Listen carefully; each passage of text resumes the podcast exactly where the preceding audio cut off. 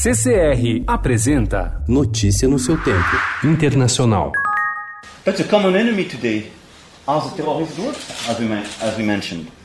And I'm sorry to say that we don't have the same definition of terrorism around the table. When I look at Turkey, A Organização do Tratado do Atlântico Norte, a OTAN, peça fundamental da Guerra Fria, completou 70 anos de fundação mais dividida do que nunca. Há profundas discordâncias entre os seus membros, que se opõem em questões estratégicas de defesa, terrorismo, comércio e mudanças climáticas. Na cúpula de dois dias, iniciada ontem em Londres, o francês Emmanuel Macron bateu de frente com dois outros membros da Aliança Atlântica, o presidente dos Estados Unidos, Donald Trump, e da Turquia, Recep Tayyip Erdogan.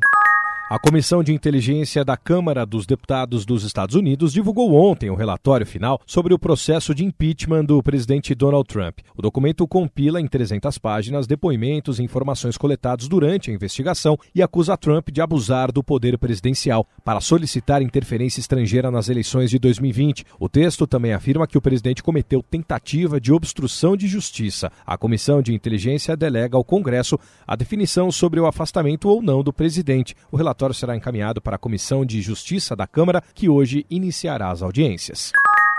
Our party and me do not accept anti-Semitism in any form. So are you sorry for anything that's obviously, happened? Obviously, I'm very sorry for everything that's happened.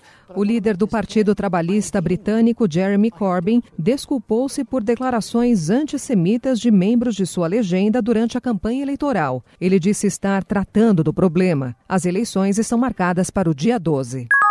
It was a really scary time in my life. I had just been abused by a, member of a royal family.